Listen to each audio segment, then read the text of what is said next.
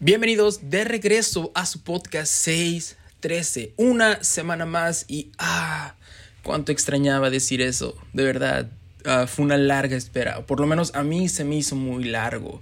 A mí y a mis cuatro seguidores que también me estuvieron preguntando cuándo iba a regresar la tercera temporada, cuándo iba a regresar la, la, nueva temporada. Y uno de ellos era mi mamá. Mi mamá me preguntaba cada semana, ¿ya sacaste ese nuevo episodio? ¿Ya empezó la nueva temporada? Porque mi mamá no tiene Instagram, entonces no me sigue en Instagram. Y en Instagram era donde más estaba anunciando como todos los detalles de cuándo iba a regresar, de como que daba pistas de, del nuevo episodio, de la nueva temporada, de la fecha y cosas por el estilo, del título. Entonces, por cierto, un saludo a mi mamá que hace dos días en cuando se grabó, o sea, en cuando salga esto, es jueves, hace dos días cumplió años, entonces felicidades madre, te quiero mucho, te amo, uh, sé que estás escuchando esto, espero que estés escuchando esto. Uh, pero sí, fue fue un buen descanso. Y descanso entre comillas, porque como dije, si me siguen en Instagram sabrán que allá hubo un pequeño proyecto de tres episodios, por así decirlo. siendo todo un poco más casual y, y, así, pero bueno, sí, tuve un proyecto llamado Entre temporadas que me terminó gustando bastante. Uh, si quieren checarlo, vayan, vayan a mi Instagram, martin.macotello con doble L. Uh, toqué tres temas que me interesaron mucho y estoy casi seguro de que los voy a sacar también en formato de, episodio del podcast, como algo un poco más largo, más detallado, porque de verdad son cosas que, que tocaron mi corazón y que se quedaron en mi corazón y me han ayudado bastante. Y por lo menos el de Poncio Pilato es algo que, que sigue ahí, que sigue desarrollándose y que debe desarrollarse hasta convertirse en un episodio del podcast. Así que espérenlo en esta tercera temporada. Pero sí, um, Regresamos con el podcast, regresamos, bienvenidos a esta tercera temporada, muchas gracias porque muchos de ustedes estuvieron como revisitando episodios antiguos, uh, hay personas que nunca habían escuchado el podcast y, y ya lo están escuchando, cada uno de ustedes. Y si eres nuevo, si este es tu primer episodio, bienvenido y muchas gracias, estamos comenzando la tercera temporada, ya tenía muchas, muchas, muchas ganas de comenzar esta nueva aventura y vaya qué manera de empezar. Ahorita van a ver por qué le digo esto. Porque este episodio no solamente tuve que grabarlo múltiples veces, sino que además pegó muy fuerte en mi corazón. Ah, y si soy vulnerable un ratito, si me abro y soy honesto, me incomodó bastante, me incomodó bastante este episodio, grabarlo, a todo lo que estaba, como por así decirlo, recibiendo, eh, no sé, procesarlo, ponerlo en palabras y después, ah, como dije, simplemente hacer que se quedara en mi corazón. Todo eso me costó bastante trabajo. y estos episodios, este y el de la siguiente semana, uh, creo que pueden ser hasta cierto punto fuertes, creo, incómodos, aún para mí. Y ambos funcionan o van a funcionar como una pequeña, una pequeña serie a la cual he llamado el ciclo del Evangelio de Juan y entre comillas revelaciones. Uf. ah, estoy nervioso. no les voy a mentir, pero también emocionado, muy emocionado, porque es algo que Dios puso en mi corazón hace ya un tiempo y poco a poco lo ha estado trabajando y desarrollando más y más y más y más y de verdad, de verdad creo que aquí hay algo. De verdad creo que esto puede puede significar algo importante, por lo menos para mi vida y espero que para la vida de alguien más. Uh, creo que esto es algo bueno, fresco, peligroso, arriesgado. Y bueno, para no tomar más tiempo, ya tenía tantas ganas de decir esto. Bienvenidos de regreso. Y aquí comenzamos la nueva temporada de 613, temporada número 3, episodio 1, el mejor vino.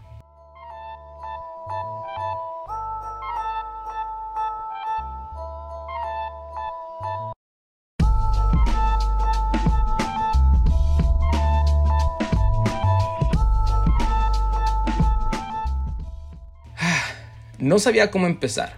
La verdad no sabía cómo empezar. Y espero que hayan escuchado el final de temporada, Agnostos Teos, aunque si no lo escucharon no significa que no lo van a entender este episodio para nada. Lo digo más bien porque de cierta manera, de cierta manera, en algún sentido, es como si fuera una continuación, por lo menos a temas que estábamos hablando en este último episodio. Y ok, hay varias cosas o varios pasajes, varias ah, porciones bíblicas que vamos a estar visitando en estos dos episodios, pero ya para entrar en materia, quiero comenzar leyendo los versículos que serán los principales para esta serie y que conectan todo, por así decirlo. Y, y estos versículos tengo que hacer un apunte y como dije, voy a ser vulnerable, voy a ser completamente abierto. Y empezamos fuerte, empezamos polémicos, porque estos pasajes que voy a leer a continuación me generaban un poco de incomodidad. No entendía muy bien y tenía un gran conflicto con esta historia que vamos a leer ahorita porque me frustraba mucho. Ah, había algo que no cuadraba para mí, había una cosa que ahorita voy a explicar. Pero como dije, me frustraba mucho, porque no entendía el porqué de esta historia, o por lo menos por qué esta historia estaba ahí, por qué, entre comillas, ser importante, por qué Juan la puso en su evangelio si tenía siete milagros que quería poner, por qué usó uno de, de esos puestos con este milagro que, que, no entendía muy bien, no se me hacía la gran cosa. pero sí, esa historia está en Juan capítulo 2, del verso 1 al 11. Y la Biblia dice, al tercer día se hicieron unas bodas en Caná de Galilea, y estaba allí la madre de Jesús, y fueron también a la boda uh, invitados Jesús y sus discípulos. Y faltando el vino, hmm, la madre de Jesús le dijo, no tienen vino. Jesús le dijo, ¿Qué, qué, tienes conmigo, mujer? Si yo le digo eso a mi mamá, seguro me, me pega o algo. Aún no ha venido mi hora. Su madre dijo a los que le servían, Haced todo lo que él os dijere. Y estaban allí seis tinajas de piedra para agua, conforme al rito de la purificación de los judíos, en cada una de las cuales cabían dos o tres cántaros. Jesús les dijo, llenad esas tinajas de agua, de agua, de agua, de agua, llenad esas tinajas de agua. ¡Ah! Perdón, estoy muy emocionado. Y las llenaron hasta arriba. Entonces les dijo, sacad ahora y llevadlo al maestresala, como al, al mayordomo que estaba ahí. Y se lo llevaron. Cuando el mayordomo probó el agua hecha vino, el agua hecha vino, el agua hecha vino, sin saber él de dónde era. ¡Ah! ¡Qué hermoso! Sin saber él de dónde era, aunque lo sabían los sirvientes que habían sacado el agua.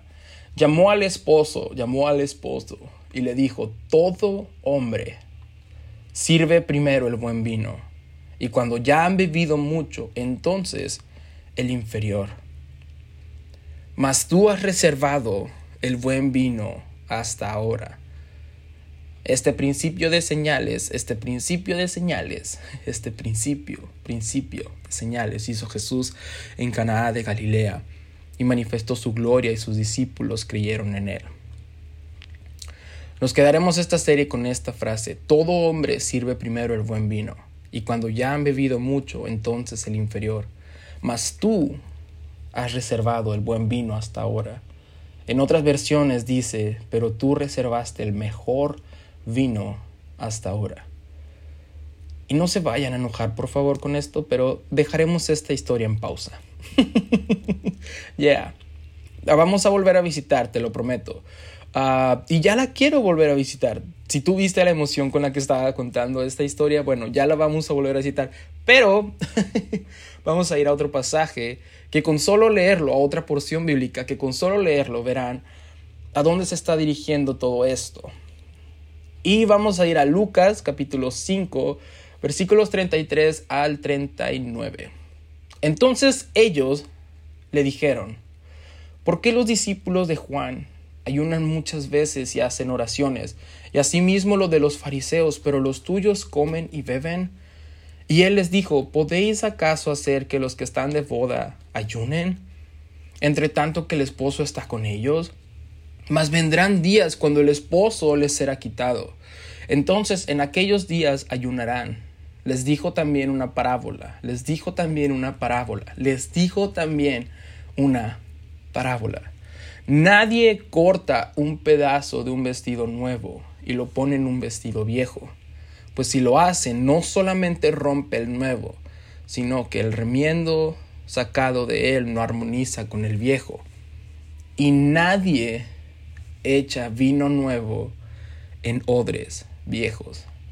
De otra manera, el vino nuevo romperá los odres y se derramará, y los odres se perderán, y los odres se perderán, y los odres se perderán.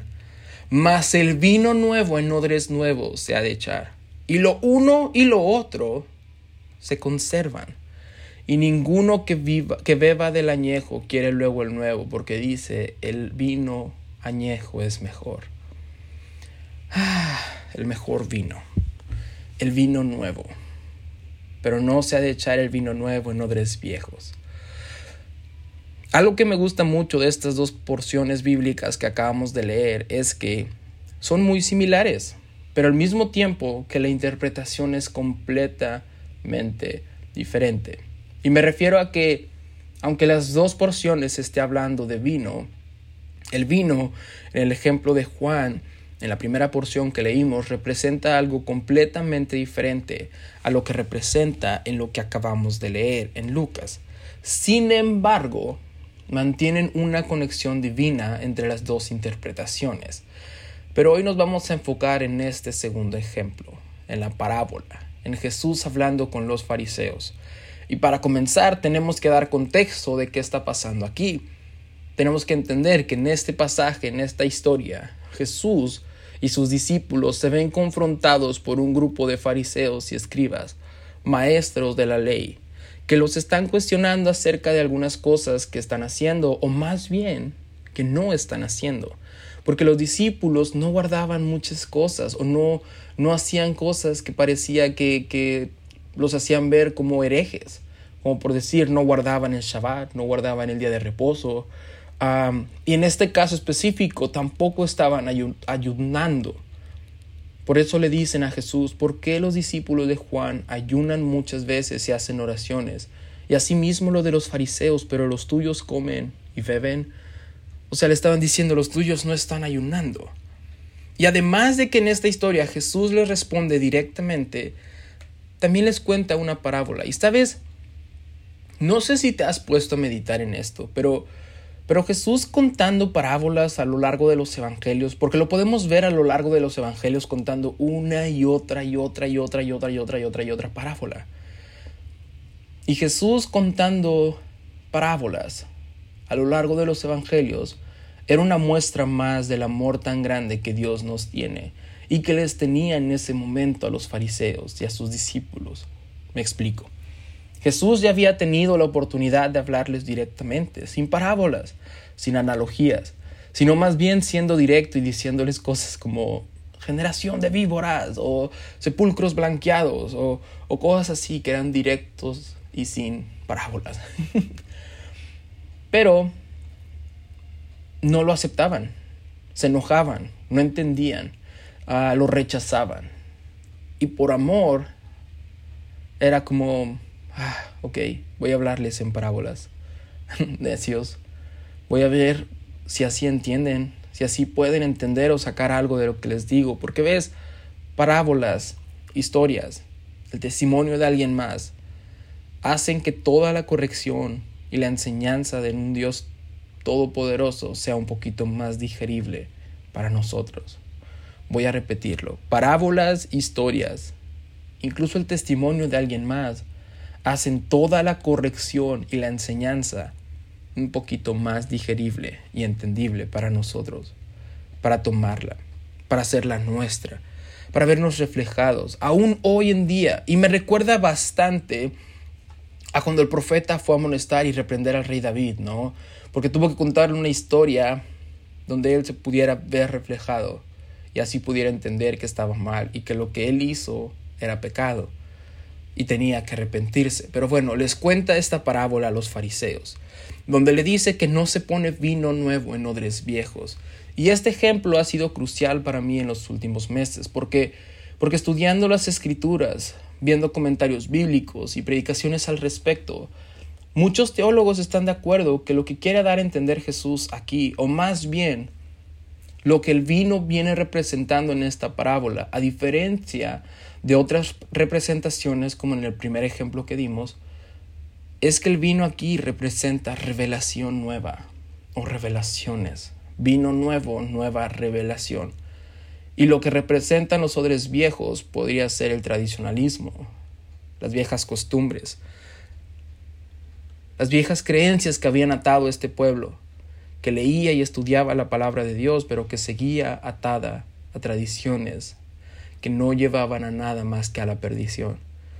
En otras palabras, la religión defendida por las autoridades religiosas era como ropa vieja o como odre viejo, y Jesús era la revelación nueva, el Dios hecho carne. Y no se debe combinar lo nuevo que Jesús trae con costumbres antiguas. Mm. No se debe combinar lo nuevo que Jesús trae con costumbres antiguas. Y en este episodio quiero hablar de revelaciones, de la importancia de las mismas y de lo importante que es para nosotros no, no ser odres viejos, no vivir en tradicionalismo. Porque ves, piénsalo por un momento.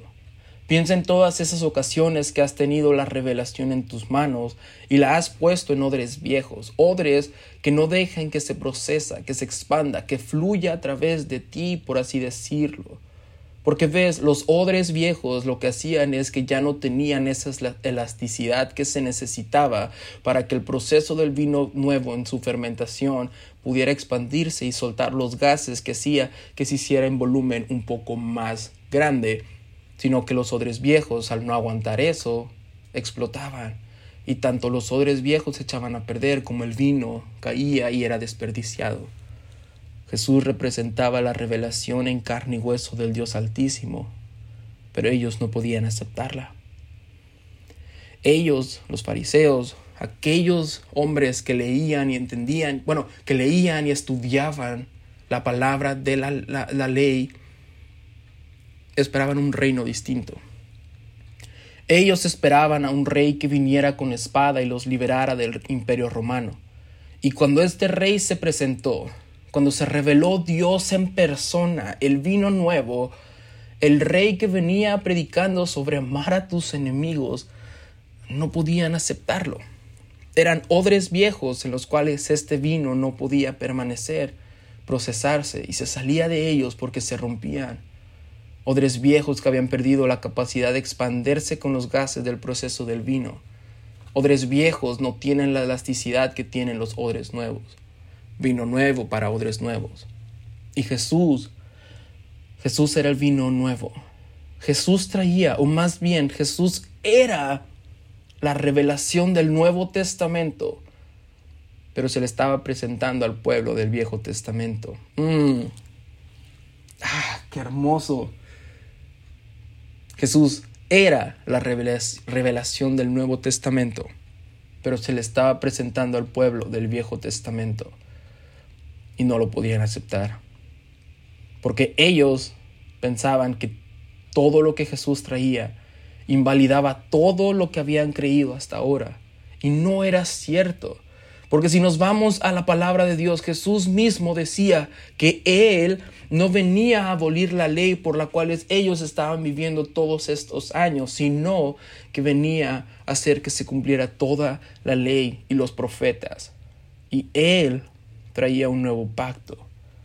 Porque ves, la ley había servido para un tiempo específico y ahora tenían la gracia, la revelación de la gracia, la revelación del nuevo pacto, la revelación del Dios hecho carne. Ellos habían visto o tenido visiones, tenido ah, sombras de lo que era un Dios, pero ahora se les estaba presentando en carne y hueso y no podían aceptarlo un regalo que se les era presentado, pero no podían aceptarlo.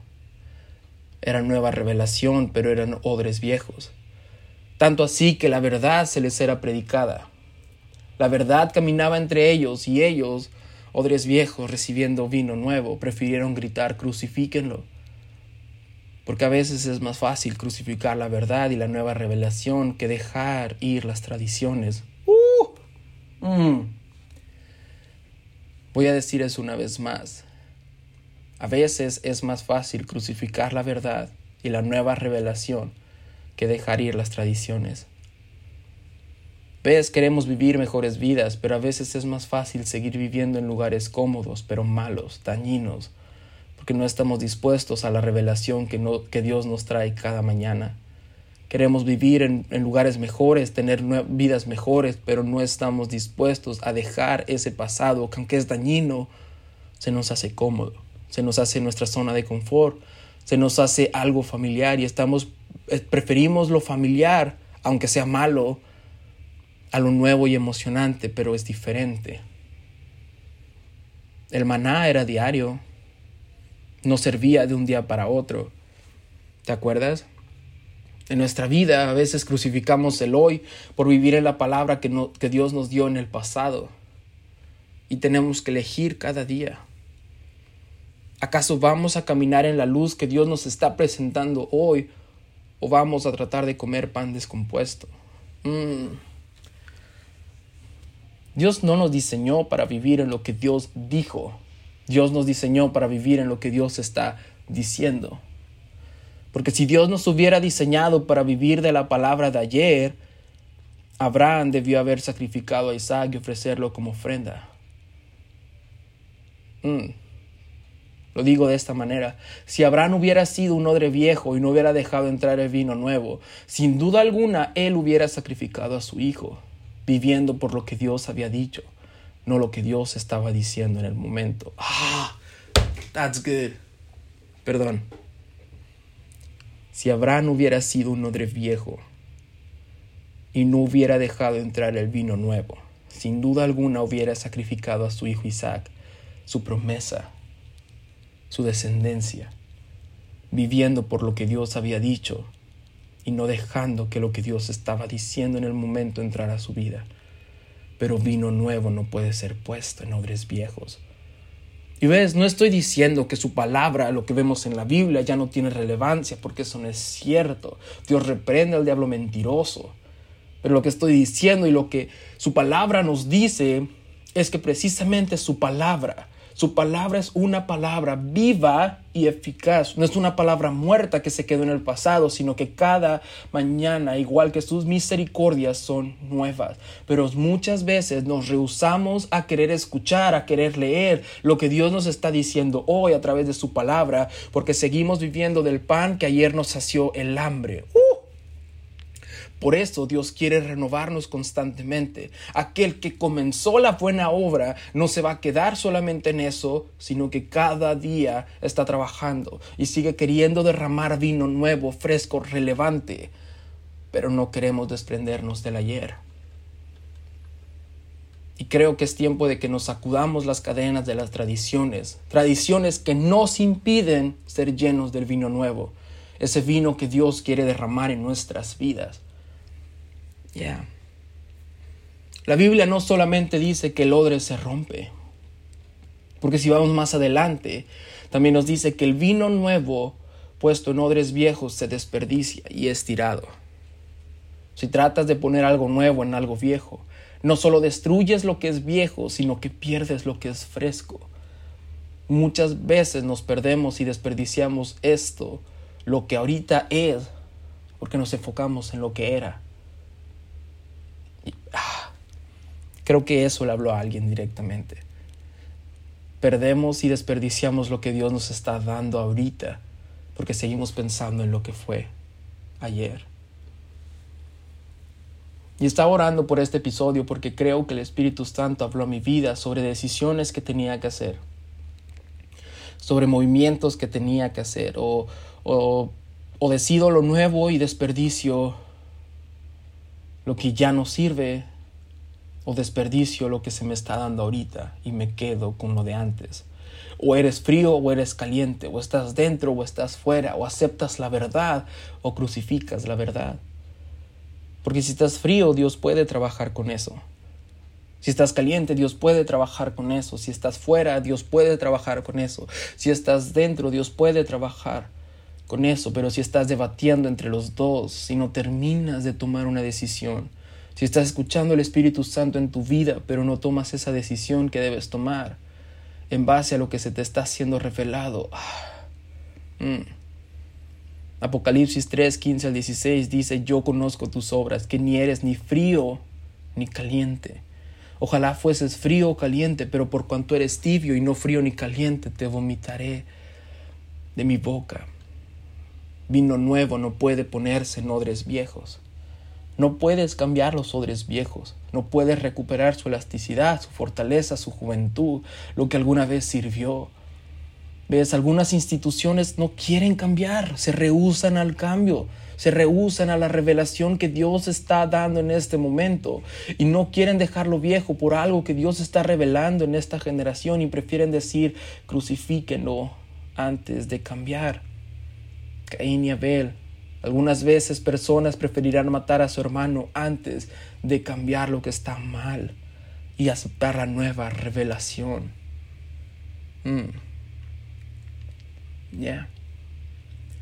Mateo 3, 13 dice, y si la casa fuere digna, vuestra paz vendrá sobre ella, mas si no fuere digna, vuestra paz se volverá a vosotros. Y si alguno no os recibiere, si no oyere vuestras palabras, salid de aquella casa o ciudad y sacudir el polvo de vuestros pies.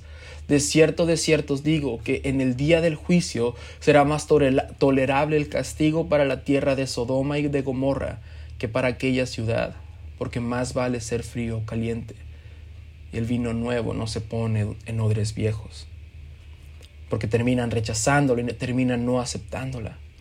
Y lo decíamos al final de temporada, ¿te acuerdas? La revelación de Dios es progresiva. No podemos quedarnos igual todo el tiempo, porque eso no es la aventura que Dios nos ofrece. Esa es una mentira del diablo. La revelación es esencial para alcanzar salvación. Y muchas personas seguimos predicando mensajes que se nos fueron revelados ayer porque no queremos meternos en su palabra y en oración el día de hoy. Vivimos de la palabra de ayer y queremos vencer con eso la prueba que se nos presenta el día de hoy. Y ves, hablando un poquito de esto, mm, en ese texto que estamos viendo en Lucas, es una confrontación y un aviso de lo que Dios quiere para nuestras vidas. Pero tampoco termina ahí, no se limita a eso. Y esto creo que, que por igual es demasiado importante. Porque el texto nos dice también que si pones vino nuevo en odres nuevos, mm, no dice ve y tómalo, ve y ya bébelo, dice consérvalo. Porque es igual de peligroso tomar lo que es nuevo que estar estancado en lo que ya pasó. Mm. Me explico. Versículo 38 dice, mas el vino nuevo en odres nuevos se ha de echar, y lo uno y lo otro se conservan. Consérvalo, consérvalo, consérvalo, no lo uses. Porque veas, en un lado está hablando del peligro que existe en, las tradiciones, y por, la, y por el otro lado está hablando del peligro que hay en usar algo solo porque es nuevo. Y esto viene a, a lo que es interesante. Porque ves, a veces es interesante solamente porque es novedoso. Lo atractivo que puede ser lo novedoso, ¿no? Pero nada o nadie puede ser realmente efectivo sin antes ser fermentado, sin antes ser pasado por proceso, sin antes es dejado de lado y esperar para ser usado. Y esto creo que puede incomodar a alguien. Si no puedes realmente esperar en silencio, en un odre, en esa prueba, si no puedes aceptar la, la reprensión realmente, la confrontación de tu pastor, y prefieres salir solo porque te está, o solo porque no te está poniendo a predicar y te está poniendo a esperar, y no aceptas pasar por el fuego antes de ser usado y pasado por el proceso, mm, es igual de peligroso que estar atado a religiones muertas. Así que este texto nos ofrece un balance, porque nos habla de que es igual de peligroso usar algo solo porque es novedoso y no ha sido pasado por proceso, que vivir estancado en las tradiciones que se rehusan a escuchar la voz de Dios el día de hoy. Y espero que de verdad me esté dando a entender, porque todo se trata sobre proceso. No es que haya no es que no haya una promesa, pero antes debe haber un proceso.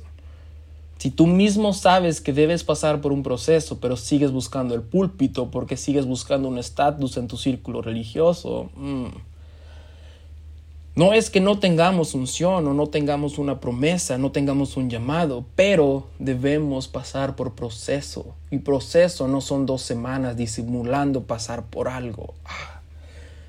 Amamos la promesa, pero muchas veces odiamos el proceso. Amamos el nuevo vino, pero odiamos tener que esperar que se fermente. Mm. Y debemos estar dispuestos a esperar realmente el tiempo de Dios o seremos igual de peligrosos para el reino de Dios que aquellos que estaban dispuestos a asesinar a una mujer con piedras porque así lo decía su tradición. Porque los que esperan en el Señor. Mm. Y ves, a veces tratamos las revelaciones como algo que vimos en Instagram en Facebook o en YouTube y ya estamos listos para predicarlo en los púlpitos sin saber realmente que a lo mejor, solo a lo mejor, Dios quería ese mensaje que viste para esa iglesia o ese público en específico y no para tu iglesia. Pero como no estás dispuesto a meterte en la palabra de Dios y dejar que se procese, es más fácil copiar algo que viste por ahí, predicarlo como vino nuevo, como vino añejo y efectivo para tu iglesia. Pero la verdad es que no has dejado que se procese y es igual de dañino que lo otro hasta el punto de confundir revelación con emoción. Mm. Y no solo con cosas en la iglesia o en ministerios, predicaciones, sino también con cosas como trabajos, amistades, relaciones. Uf, nos gusta el vino nuevo, pero para que sea bendición debemos esperar y dejar que se procese, pasar un proceso, pasar un proceso, esperar y dejar que se procese. Y muchas veces nos cansamos de esperar y comenzamos a querer beneficio de matrimonio cuando apenas somos novios. Uh, ese pegó muy fuerte de cerca de casa. Yo dije que iba a ser honesto, yo dije que iba a ser vulnerable y sabía que me iba a incomodar, pero es la verdad. Yeah, yo advertí que este episodio me daba miedo o nervios de sacarlo porque me estaba confrontando a mí mismo. Queremos beneficios de novio cuando estamos solamente siendo amigos apenas y después preguntamos por qué no funcionaron las cosas y nos alejamos de Dios si estábamos seguros de que esa persona era una promesa de Dios, pero no supimos esperar. Sin embargo, los que esperan en el Señor. Mm, todo esto último del vino nuevo no estaba en mis notas, pero tómalo como algo extra, como esa nueva revelación, porque yo lo estoy tomando como eso. Pero bueno, ya, regresando un poquito. Y esto está siendo muy largo, perdón, mejor me voy a apurar. para terminar este episodio y aterrizar esta idea de revelaciones nuevas, vamos al capítulo 3 de Juan. Porque recuerda que esta serie se llama El ciclo del Evangelio de Juan.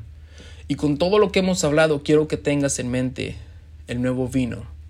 Y tomemos este pasaje que es el principal de este episodio, o esta porción.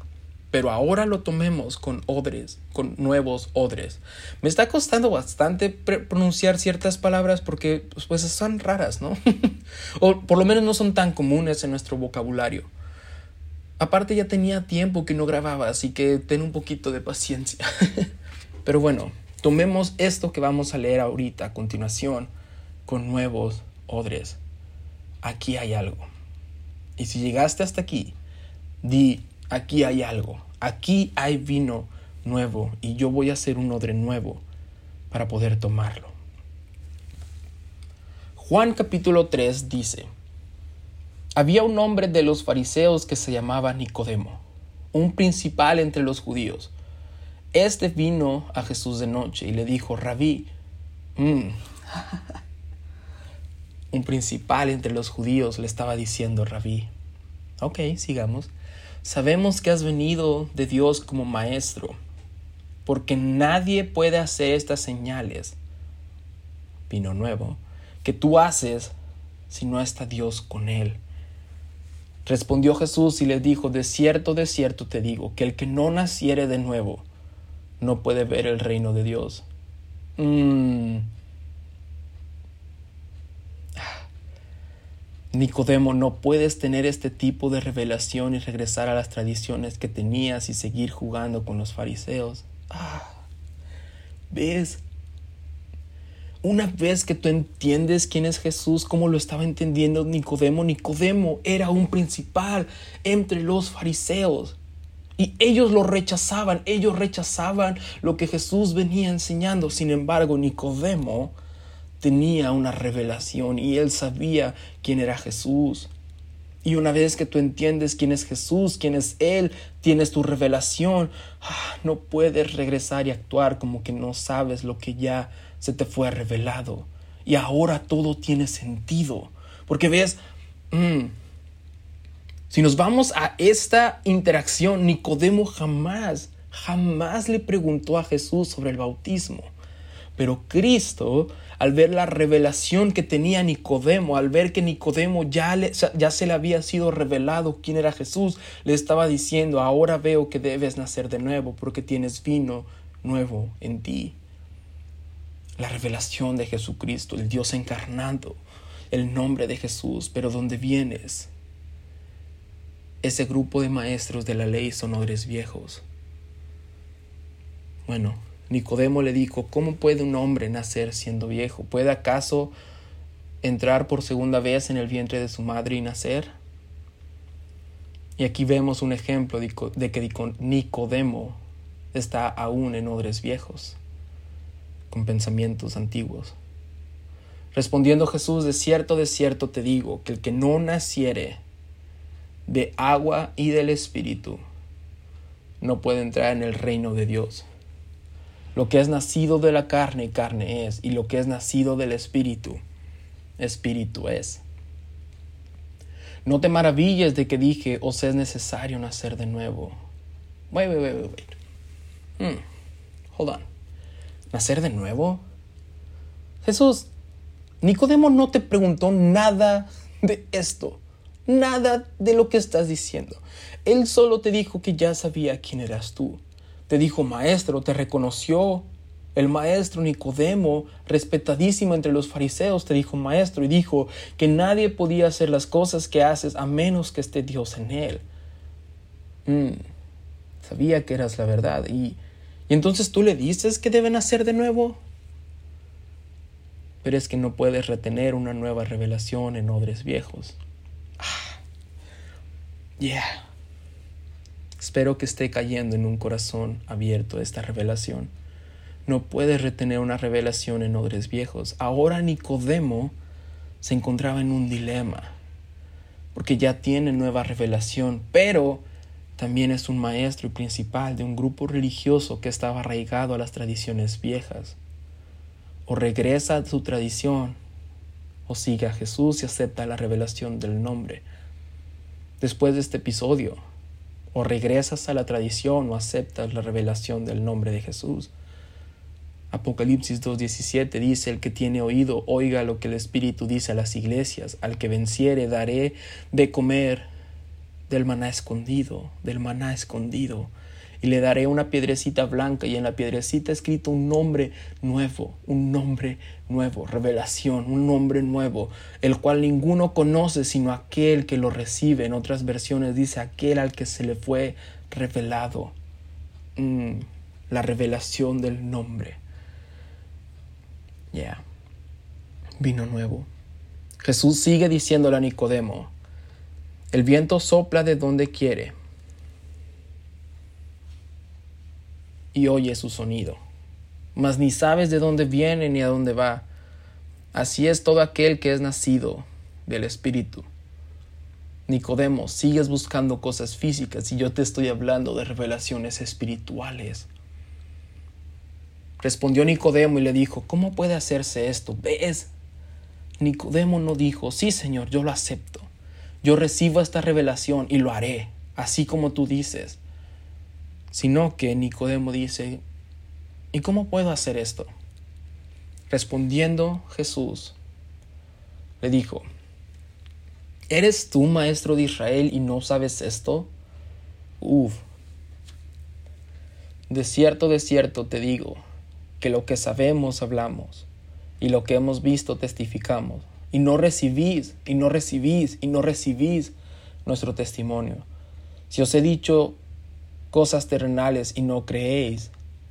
¿Por qué creeréis si os dijere las celestiales? Y aquí es donde todo se vuelve confuso y hasta cierto punto desolador. Porque muchos teólogos, muchos escolares, están de acuerdo en que Nicodemo recibió la revelación de Jesús y Jesús le habló del nuevo nacimiento. Pero entonces la pregunta es, ¿Nicodemo lo hizo? ¿Nicodemo realmente lo aceptó? ¿Nació de nuevo? ¿Viste algo en esto que acabamos de leer que nos diga que Nicodemo volvió a nacer? O más bien Jesús le dijo, no recibiste nuestro testimonio, lo que te estoy dando. Pero ves, no estamos juzgando o hablando con certeza, porque en este aspecto la Biblia nos deja esta ambigüedad, como si Nicodemo ahora debiera elegir entre estas dos cosas. Nicodemo viene a Jesús de noche, pero sigue con los fariseos de día. Y no escuchamos nada de Nicodemo en las escrituras hasta la crucifixión. No lo miramos siguiendo a Jesús, no lo miramos en los milagros, no, los no lo miramos en la última cena, no lo miramos en, en las obras que Jesús hizo, no lo vimos incluso en el camino al Calvario y lo único que sabemos es que Nicodemo estaba entre dos cosas, vino nuevo y odre viejo. Hay una otra ocasión, solo una más donde escuchamos de Nicodemo y es después de la crucifixión de Jesús en el capítulo 19 de Juan, versículos del 38 al 42 dice, Después de todo esto, José de Arimatea, que era discípulo de Jesús, pero secretamente por miedo de los judíos, mm, rogó a Pilato que le permitiese llevarse el cuerpo de Jesús, y Pilato se lo concedió, entonces vino y se llevó el cuerpo de Jesús. También Nicodemo, el que antes había visitado a Jesús de noche vino trayendo un compuesto de mirra y de aloes como cien libras. Tomaron pues el cuerpo de Jesús y lo envolvieron en lienzos con especias aromáticas, según es costumbre sepultar entre los judíos. Nicodemo enterró a Jesús, pero la pregunta es, ¿creyó en él? ¿Le creyó a él? Solo una pregunta. Y en el lugar donde había sido crucificado había un huerto, y en el huerto un sepulcro nuevo, en el cual aún no había sido puesto ninguno. Allí pues por causa de la preparación de la Pascua de los judíos y porque aquel sepulcro estaba cerca pusieron a Jesús. Y esto es lo último que escuchamos de Nicodemo. Por eso la pregunta que vengo a traer en este episodio para terminar es, ¿Nicodemo se quedó en medio? ¿Tomó una decisión con la revelación que se le fue presentada? ¿Regresó a sus tradiciones? ¿Despreció la revelación de Jesús? La realidad es que no se sabe a ciencia cierta. La Biblia no lo hace claro, no se encuentra en ningún lado donde dice que obedeció lo que Jesús dijo. Solo sabemos que Él escuchó las palabras de Jesús, tuvo la revelación de Jesús, pero ahora la pregunta es para nosotros. ¿Nosotros obedecemos lo que se nos habla, lo que Dios nos habla, o solamente lo escuchamos? Y si lo escuchamos pero no lo obedecemos, ¿cuál es nuestra tradición? Que no nos deja avanzar, que nos deja estancados entre el vino nuevo y el odre viejo? ¿Cuál es nuestra tradición que no nos deja degustar y disfrutar el nuevo vino? ¿Cuáles son las prácticas que no nos permiten obedecer a Jesús y obedecer su palabra? Dejar que repose en nosotros y se fermente, procese en nuestro corazón y podamos obedecer y seguirlo y comenzar una vida nueva. Porque ves, ¿Estamos aquí porque amamos a Jesús o solo porque nos sentimos culpables como Nicodemo? No sabemos. Y lo peor de todo es que Nicodemo sabía quién era Jesús. Nadie puede hacer las cosas que hace si no está Dios con él. Y Jesús le preguntó, ¿qué haces con los fariseos si sabes esto, Nicodemo? Si tienes esta revelación, ¿por qué sigues en tus tradiciones? ¿Por qué si ya me conoces sigues haciendo lo que haces? ¿Por qué si ya me conoces sigues actuando como actúas? ¿Cómo puedes conocerme como me conoces y aún así seguir con ellos y actuando de la misma manera? No puedes conocerme como me conoces y no nacer de nuevo, tener nuevamente nuevos deseos, nuevas decisiones. No puedes tomar este vino nuevo y ponerlo en odres viejos. Mm. ¿Cómo podemos estar escuchando esto y saber lo que sabemos, tener la revelación de Jesús y aún así seguir viviendo como vivimos, vino nuevo en odres viejos? Este episodio es un llamado a la acción, a tomar ese paso definitivo. Si estabas entre dos cosas, es ese momento que Dios te está regalando para tomar esa decisión. Si conocemos a Jesús como lo conocemos, de cierto, de cierto, tenemos que nacer de nuevo. Conocemos tanto a Jesús y su revelación como para regresar a los viejos hábitos, a las viejas tradiciones, a las viejas creencias, a aquellos que persiguen a Jesús o vamos a tomar el paso y dejar que ese vino nuevo se quede dentro de nosotros, fermentándose, procesándose y seguir a Jesús, obedecer su palabra, obedecer y decir yo sé quién eres tú, porque no hay nadie que pueda hacer las cosas que haces tú, sino tú que Dios está en ti. Y este es el primer episodio, solo el primer episodio sobre revelaciones nuevas el mejor vino, el vino nuevo. Nos vemos la siguiente semana. Dios te bendiga.